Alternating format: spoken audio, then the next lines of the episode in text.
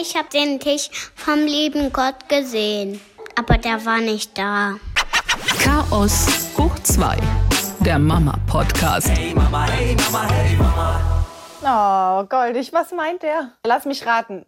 Er meint eine gedeckte Tafel. Exakt. Und zwar sind wir an einer Kirche vorbeigefahren. Die hatten einen Freiluftgottesdienst in Corona-Zeiten. Wir haben uns natürlich voll konzentriert auf den Verkehr und so. Und dann guckst du ja nicht links und rechts. Und auf einmal kommt dieser Spruch von ihm und ich so, hä?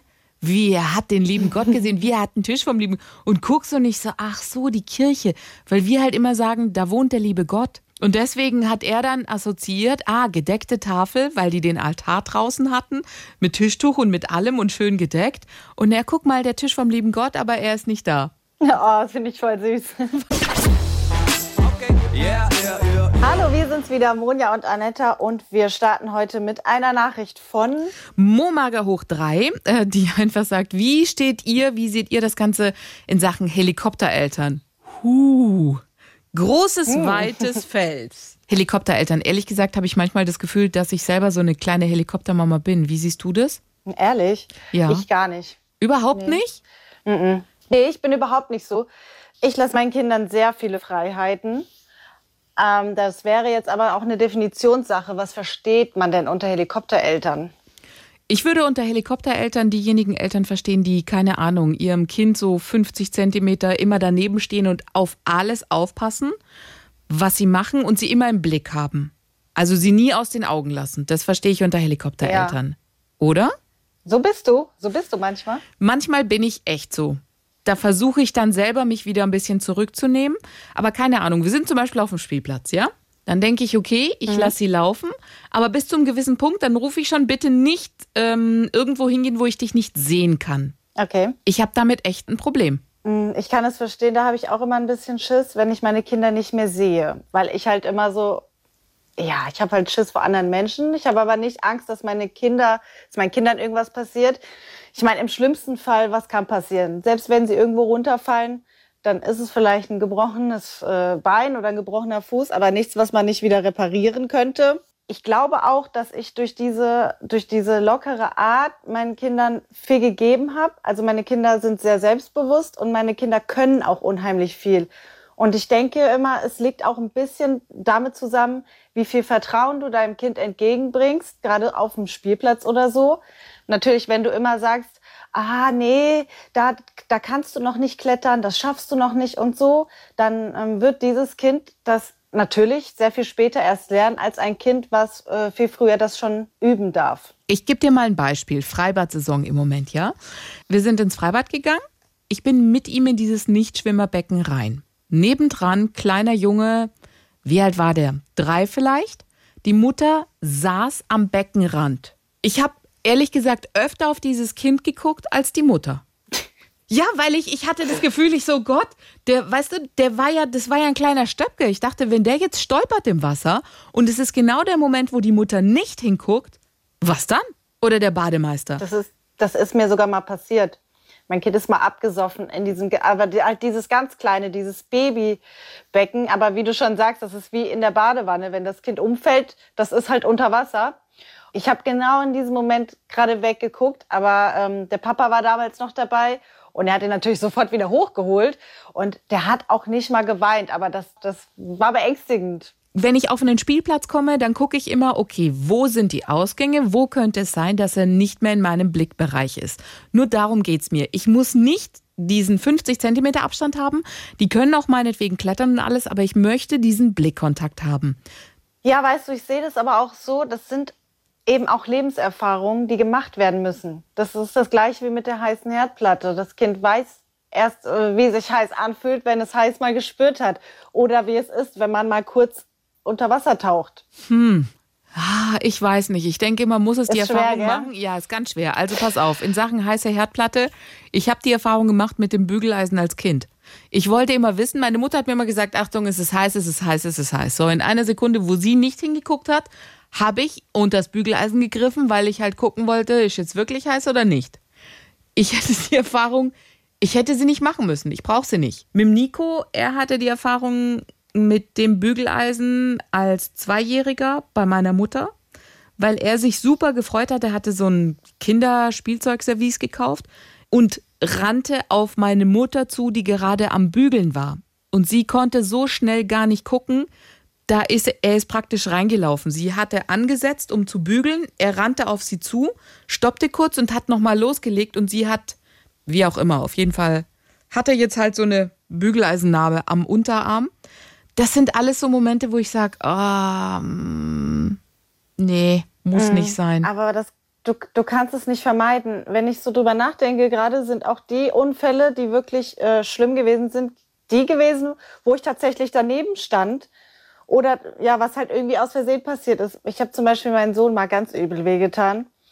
Ähm, wir haben so eine, das ist so eine äh, Regenbogenwippe, haben wir selbst gebaut aus Holz. Kannst du dir was drunter vorstellen? Das ist einfach so mit Brettern. Das rollt sich so, so ähnlich wie so ein Wobbleboard oder so. Oh, Und der stand daneben und er schaukelte das Ding und ich stand auch dabei und diese ganze Wippe ist über seinen Fußzeh gerollt. Ich dachte, oh mein Gott, der ganze Zeh ist jetzt gebrochen. Mit Sicherheit. Ich war mir so sicher, weil das Teil ist auch richtig schwer. Oh Gott. Und er hat so gebrüllt und er war auch noch relativ klein. Ich bin dann natürlich sofort zum Kinderarzt und der hat den Fußzeh dann abgetastet und so. Und es hat sich aber zum Glück rausgestellt, dass nur der Nagel gebrochen ist. Aber das ist so eine Situation, die ich mir halt im Kopf behalten habe, weil das sehr schlimm war. Aber auch da stand ich halt daneben. Und immer irgendwie so, wenn meine Kinder frei spielen, da ist bis jetzt äh, noch gar nicht so Schlimmes passiert. Ja, wenn sie frei spielen. Weißt du, wir, wir hatten mal so die Situation auch mit einem, mit einem Vater auf dem, auf dem Spielplatz, der hat den Kleinen auch ganz hoch klettern lassen bis zum gewissen Punkt und irgendwann, so je später der Nachmittag dann wurde, und dann sagt er, weißt du, es geht nicht darum, dass ich es ihm nicht zutraue, es geht nur darum, dass er mit seinen Bewegungen und seinen äh, Fähigkeiten, je müder er wird, dass er dann vielleicht irgendwo ausrutscht, weil er müde ist. Und in dem Moment möchtest du dann schon da sein. Also du traust dem schon zu, dass der auch einen Überlebensdrang hat, ja? Und dass er sich nicht irgendwo runterstürzt, weil er sich nicht wehtun will. Aber dass er dann vielleicht aus, weil er gestolpert ist, weil er dann seine, ja, noch nicht alles so richtig gut koordinieren konnte. Einfach, da willst du dann da sein. Mm, Ja, ich verstehe es schon. Yeah. Ab welchem Zeitpunkt würdest du sie zum Beispiel alleine zur Schule gehen lassen? Boah, da, habe ich schon so oft drüber nachgedacht und habe auch schon meine Schwester mal gefragt, weil sie hat äh, eine ältere Tochter, die ist jetzt sieben schon, obwohl meine Schwester jünger ist. Meine Schwester hat sehr früh geworfen und zwar mit 17. Wow. Und äh, ja, Hammer. Und äh, ihre Tochter geht jetzt auch alleine zur Bushaltestelle im Dorf. Und ähm, ich habe sie auch schon mal gefragt, so, hast du da keine Angst und so? Nö, man muss ja auch irgendwann locker lassen und äh, da- wird's mir echt schlecht. Und ich habe auch schon überlegt, kennst du diese Uhren? Es gibt so von verschiedenen Firmen so, solche Uhren, wo So du dann so ein? GPS... äh, Genau. Das wäre das Erste, was ich denen kaufen würde. Ich glaube echt, da, da würde ich auch zu, äh, zu tendieren, weil vor, ich habe vor anderen Leuten Angst, dass die meinen Kindern etwas tun. Ähm, nicht mal jetzt vor Straßenverkehr, das traue ich meinen Kindern dann zu ab einem gewissen Alter, aber eben, dass ihn irgendjemand mitnimmt oder sie irgendjemand mitnimmt. Ähm, natürlich ist die Sache, wenn du deinem Kind irgendwie so eine Uhr umhängst, Menschen sind ja nicht blöd. Die Ja, Uhr kannst du auch abmachen Exakt. und fort ist das Ding. Oder noch schlimmer, ich habe schon gehört äh, von Bekannten, dass die Kinder die Uhren in die Gebüsche werfen. Ah. Und dann, dann sitzt du zu Hause, oh mein Gott, die Uhr bewegt sich nicht mehr und steigst in dein Auto und dann liegt das Teil im Gebüsch, wofür du irgendwie 80 Euro oder so geblecht hast. Würde Was denkst du denn? welches, welches Alter? Keine Ahnung. Ich bin da, ich lasse mich da auch gerne inspirieren, nehme da auch gerne Erfahrungsberichte von anderen an, wie sich's angefühlt hat, wie der Großteil das bisher gemacht hat mit alleine zur Schule laufen, zum Bus laufen, zur Haltestelle. Ich meine, das fängt ja genauso an, wenn du im Dorf bist. Ab welchem Zeitpunkt schickst du dein Kind los, zum Beispiel eine Milch kaufen, alleine? Ja, das- hat sich, glaube ich, sehr auch geändert mit den Jahren. Die Leute sagen immer so, es ist viel schlimmer geworden als früher. Früher war das nicht so, da konnten man Kinder, da konnte man Kinder rauslassen alleine. Aber ist es wirklich so? Ich glaube, durch diese ganze Digitalisierung kriegen wir einfach viel mehr mit, was wir äh, früher ja einfach nicht so wussten. Ich glaube, es passiert nicht potenziell mehr heute als früher. Bei meinem Bruder war es zum Beispiel so. Meine Nichte war sechs Jahre alt und der Discounter ist 50 Meter Luftlinie vom, von der Wohnung von meinen Eltern entfernt. Meine Mutter sagte dann, du, ähm, Anna, geh mal hin und hol mal eine Milch. Und mein Bruder war total entsetzt, weil er so, "Oh, in dem Alter und so. Und dann sagte meine Mutter, ja, aber das ist doch, also ich habe euch da auch schon losgeschickt, ein Brot holen. Ja, ist so. Unsere Eltern haben sich nicht so viele Gedanken gemacht, Null. wie das heute ist. Ich glaube, es kommt auch sehr darauf an, wo du wohnst. Ich würde schon sagen, dass das Dorf, äh, würde ich jetzt als sicherer einstufen. Nicht, weil da kann natürlich auch ein Irrer wohnen. Aber die äh, Menschen kennen dich eher. Also Exakt. wenn da irgendwas passiert, die wissen eher, wie sieht das Kind aus und so, weißt du. Und in der Stadt, das, das ist so eine Flut an Menschen. Und ich glaube, da geht ein Kind dann doch eher unter, als wenn es Genau. in Kraft verschwindet. Und ich glaube auch, wenn, wenn das Kind nur, ich sag mal, an drei, vier Häusern vorbei muss, wo du genau weißt, da wohnt die Frau Schmidt, da die Frau Müller und da wohnt noch die Mutter vom Ricardo und die haben vielleicht mit im Auge oder haben es gesehen, wie es auf dem Weg zum Supermarkt war. Und die Kassiererin kennst du auch, die Verkäuferin, ähm, die dann auch sagt, hey, super, die, die kleine Maus war jetzt da und hat, also dass jeder nochmal so den Weg nachverfolgen kann dann wäre ich auch dabei. Aber wie du sagst, in der Stadt ist es da, da kann so ein Kind einfach verloren gehen. Vielleicht wäre auch eine Idee, dass man die Kinder eben nicht alleine gehen lässt. Also, dass man dann wirklich sagt, hier du, du hast auch eine Tochter und die sind Freundin und dass die dann ihren Schulweg eben zusammen machen. Ich habe das jetzt bei einer Freundin mitgekriegt, die ihre Tochter das erste Mal mit einer Freundin allein ins Einkaufszentrum gelassen hat. Das ist ja auch immer so Einkaufszentrum. Ab wann dürfen sie da alleine hin? Mit der Freundin und elf. Eigentlich schon fast recht spät, ne? Wenn ich überlege, was ich mit elf schon gemacht habe. Ich weiß noch, dass ich mit 13 die ersten Zugfahrten gemacht habe. Das war ungefähr eine Viertelstunde dann in die nächstgrößere Kleinstadt, um dann dort einzukaufen. Und dann so mit 14, 15 bin ich tatsächlich in die, äh, in die Großstadt gefahren. Das ist bei uns Gießen. Wenn ich jetzt überlege, ich ich glaube, ich würde es meinem Kind nicht erlauben. Krass, das ist oder? witzig, oder? Was für Spießer wir geworden sind. Hatten selber die Freiheiten und dann sagen wir zu unseren Kindern, nee, nee, ich würde es ihm nicht erlauben. Hey Mama, hey Mama, hey Mama. Ich kann dir aber garantieren, dass meine Eltern sich nicht bewusst darüber waren, wie gefährlich es hätte werden können. Das ist dieselbe äh, Kiste wie mit dem Internet. Das ist ja heute ein sehr äh, viel diskutiertes Thema, Kinder und Internet. Und in meiner Zeit war das so, dass äh, da gab es noch solche Chatrooms und das haben wir dann als junge Mädels genutzt, um da mit äh, süßer Boy 14 zu chatten. und ja, du lachst, das war wirklich, das war halt so das, das Einzige, das war total hip. Und äh, da kann ich mich an eine Situation erinnern. Da kam mein Vater rein und hat dann dort gelesen, was mir da ähm, Süßer Boy Süßer 14? Boy 14 geschrieben hat. Und in Wirklichkeit war das irgendwie Harald 56. Und boah, das war ein Skandal. Und ich habe total viel Ärger für bekommen. Aber meine Eltern, also ich wusste das erstens nicht, was, was ist das? Wer, wer, was will der von mir? Und meine Eltern wussten das auch nicht. Die hatten überhaupt keine Ahnung von den Gefahren, die im Internet lauern. Und das ist ja heute komplett anders. Also es, wenn ich überlege, meine Kindheit war eigentlich äh, sehr, sehr gefährlich. Es ist ein Wunder, dass ich so alt geworden bin. Yeah, yeah. Man müsste wieder lernen, loszulassen. Das stimmt voll. Das stimmt total. Man lässt sich ein Stück weit von der Angst dann kontrollieren. Das ist auch diese, ja, diese Kinderbilder im Netzgeschichte jetzt auch ein bisschen so. Auf der einen Seite möchte man seine Kinder natürlich schützen, aber auf der anderen Seite bist du doch nicht verantwortlich dafür, wenn jemand etwas Böses tut. Zum Beispiel diese Fotos dann klaut und irgendwie zweckentfremdet, weil das ist ja die Straftat und nicht du, der sein Kind völlig korrekt fotografiert. Also wir reden jetzt nicht von Unterwäsche oder Pempi an, sondern ein stinknormales Familienfoto.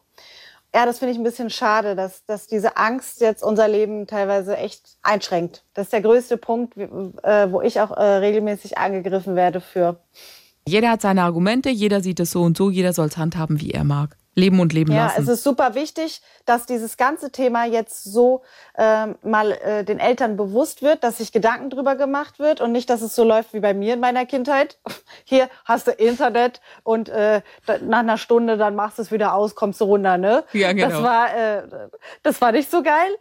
Aber man muss auch ein bisschen wieder mehr runterkommen vielleicht und sich entspannen und ein bisschen darüber nachdenken, dass vielleicht die wahren Gefahren dann doch eher im, im realen Leben präsent sind. Also Helikoptereltern, wir halten fest, du bist eher keine Helikoptermama und ich arbeite noch daran. Genau. Hey Mama, hey Mama, hey Mama. Lass uns bitte reden über Autos. Sauber oder fahrender Saustall? Deins hast du ja gepostet auf Insta. Das war eher Team Saustall. Ich ehrlich gesagt auch. Aber das spaltet sich ja die Elternwelt, ne? Bei meinem Mann, das sieht aus komplett sauber, wie ein Neuwagen. Da spaltet sich wahrscheinlich oft auch Mann und Frau dann eher zu Hause. Unfassbar. Bei mir sieht es echt so aus. Ich, äh, ich, also ich fahre, ich fahre mit einer Müllhalde. Anders kann ich es gar nicht sagen.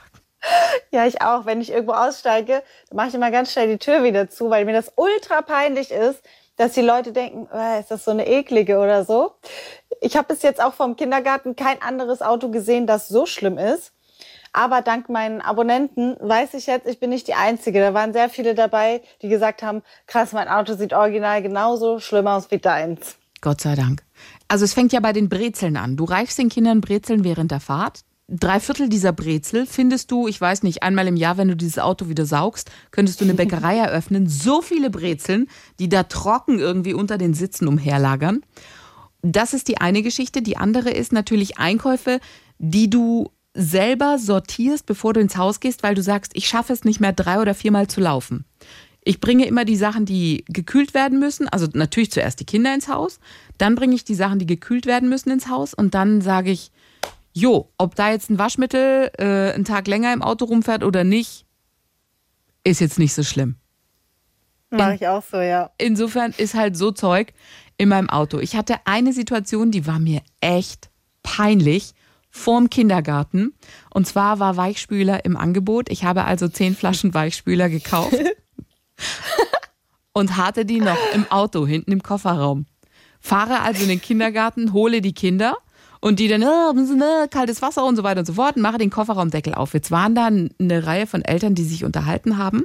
Und ich öffne diesen Kofferraumdeckel und da drin halt leere Tüten, Schirme, äh, äh, Matschsachen von den Kindern und zehn Flaschen Weichspüler. Also es war eine krude Mischung von allem.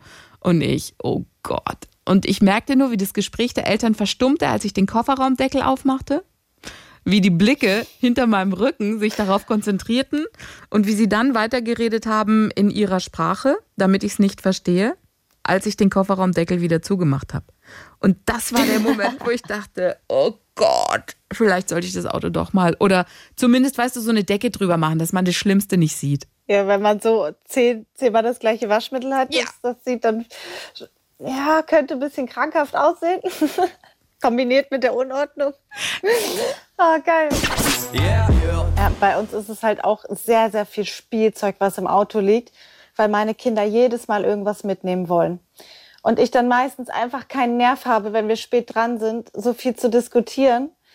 Es gibt nur noch ein Verbot und zwar keine großen Spielgeräte mitnehmen. Heute Morgen wollte sie nämlich wieder so ein Keyboard mitnehmen. Äh, das ist nicht mehr erlaubt im Auto, aber dann zig Autos und Puppen und Scheißdreck. Das darf man gar nicht erzählen. Mein Sohn hat morgen so einen Duftspender aus dem Bad mit ins Auto genommen, weil er findet, es sieht aus wie eine Pistole. Und ich hatte keine Kraft und keinen Nerv mehr darüber zu streiten, dass es nicht mit darf. Also liegt das jetzt auch noch im Auto. Also ganz schlimm. Eigentlich könnte man so wie so einen Hausflohmarkt bei mir veranstalten, aber dann mit dem Auto. Einfach die Türen auf und jeder soll sich irgendwas kaufen. So ein Ausverkauf. Ist wirklich furchtbar bei uns. Wobei ich es wiederum gut finde, weil man könnte natürlich überall überleben mit unseren Autos, sage ich mal. Mit dem Auto, wie zum Beispiel das von meinem Mann, würdest du nicht weit kommen. Also zum Beispiel, wenn die Kinder sagen, ich habe Durst und ich hätte die Wasserflaschen vergessen, hätte ich hinten im Auto immer noch ein Sixpack Wasser, was ich anbieten kann. Ja, die Notversorgung, die Notversorgung von Keksen oder äh, Gummibärchen oder was auch immer, wenn es heißt, äh, äh, und ich sage, oh, ich habe was vergessen mitzunehmen, hinten bei mir im Auto würdest du auch was finden, du würdest auch überleben in der Wildnis. Schirme sind mit dabei, die wollte meine Mutter gestern noch wegbringen, weil sie so, hey, es sind über 30 Grad. Da habe ich gesagt, nein, irgend nächste Gewitter lauert wieder, lass die Schirme bloß da drin. es findet sich immer was. Bei meinem Mann findest du im Kofferraum nichts, nicht mal eine Tüte. Ich glaube, es sind noch Windeln Größe 3 in einer Wickeltasche, in seiner Notfallwickeltasche. Aber ansonsten auch gar nichts. Picobello sauber. Und die Kinder sind auch angehalten, nicht im Auto zu essen. Das ist bei das, ihm jetzt? Ja, das ist das nächste Thema. Das könnte, bei mir würde das nicht funktionieren. Nee, bei uns auch nicht. Bei uns, wie du schon sagst, wenn wir irgendwo mal stranden, man findet auf jeden Fall irgendwas zu essen. Man muss es nur einmal komplett umdrehen und gucken, ob noch alles okay ist. Wir Ob's haben noch alles. Wir haben, essbar ist. genau, ob es noch essbar ist. Wir haben ansonsten auch alles. Schere, Briefumschläge und so. Weil ich auch alleinerziehend bin, ich glaube, mit einem Kerl hätte ich dann eher die Zeit, äh, das Auto mal aufzuräumen. Oder wenn wir einen geilen Hof hätten, weil ich weiß gar nicht, wie ich hier mein Auto überhaupt ausräumen soll. Wir wohnen im Dachgeschoss, dann bringe ich die Kinder abwechselnd hoch, manchmal, wenn die schlafen. Und dann laufe ich nicht noch mal runter und räume das Auto aus. Dann schnappe ich mir das Nötigste und stecke mir das irgendwie unter den Arm. Und das war's dann. 2 zu 0 für ein Auto muss auch so aussehen, dass Kinder damit transportiert werden. Weißt du, wann das aber schwierig wird? Das hat mir eine Abonnentin unter mein Posting geschrieben. Sie wurde von der Polizei angehalten und hat auch so ein Auto. Und sie musste dann ihr Warndreieck suchen. Da habe ich gedacht, ach du Shit, bei mir hinten, da liegt alles, da liegt Kinderwagen, Laufrad, drei Taschen mit Sandspielzeug, äh, Pullover, alles. Du könntest die Kinder einkleiden, alles Mögliche. Aber wenn ich da ein Warndreieck raussuchen muss, oh mein Gott, vielleicht sollte man da sich tatsächlich mal drum kümmern. Das könnte ja doch sinnvoll sein, wenn man einen Unfall hat. Ich glaube, mit einem Kinderwagen bist du dann weniger gut bedient. Das stimmt. Ey, wobei, als die Polizei mich angehalten hat, das Peinlichste, was im Auto war mit den Kindern, wenn wir uns das jetzt erzählen, das war wirklich morgens um vier auf dem Weg zur Arbeit und ich hatte noch eine Stinkewindel von der Melli in der Tüte. Und es war, Oh mein Gott. und ich dachte noch, die muss ich entsorgen, weil ich hatte sie im Auto gewickelt. Es war irgendwie so zwischen zwei Supermärkten, nicht so Gott, Hose voll, alles klar. Wickelt's schnell. Ich habe immer so Hundetüten, wo dann das Pampi reinkommt. Hatte zugemacht und hatte nur vergessen, es zu entsorgen. Und es war noch im Auto. Dann äh, Polizeikontrolle und dann machst du ja immer die Seite vom Fahrer aufgemacht und der andere klopfte zeitgleich und wollte noch was äh, an der Beifahrerseite reinleuchten oder so. Und ich so, oh Gott, dieser Geruch plus dann diese schwarze zugeknotete Tüte, das war mir so peinlich. Die Ähm, haben ja. bestimmt gedacht, da liegt irgendwas Totes drin. So ein Exakt. Kopf oder so. Stell dir mal vor, du hättest das Ding aus Panik noch schnell aus dem Autofenster geschleudert, dass sie das nicht finden und die hätten das mitbekommen und hätten gedacht, du hättest irgendwas zu verbergen und hätten die Tüte dann noch so aufgemacht und reingeguckt, ob du irgendwas drin versteckst. Du kannst da in ganz heikle Situationen kommen. Geile Story. Hey Mama, hey Mama, hey Mama. Hey, wir sind raus, das war's für heute und wir lassen euch alleine mit dem Lieblingstweet von Kommt diesmal von Alex. Der Tag mit einem kranken Kleinkind ist wie eine Studentenparty. Weinen, lachen, kotzen, in den Arm nehmen. Und jede Oberfläche ist klebrig.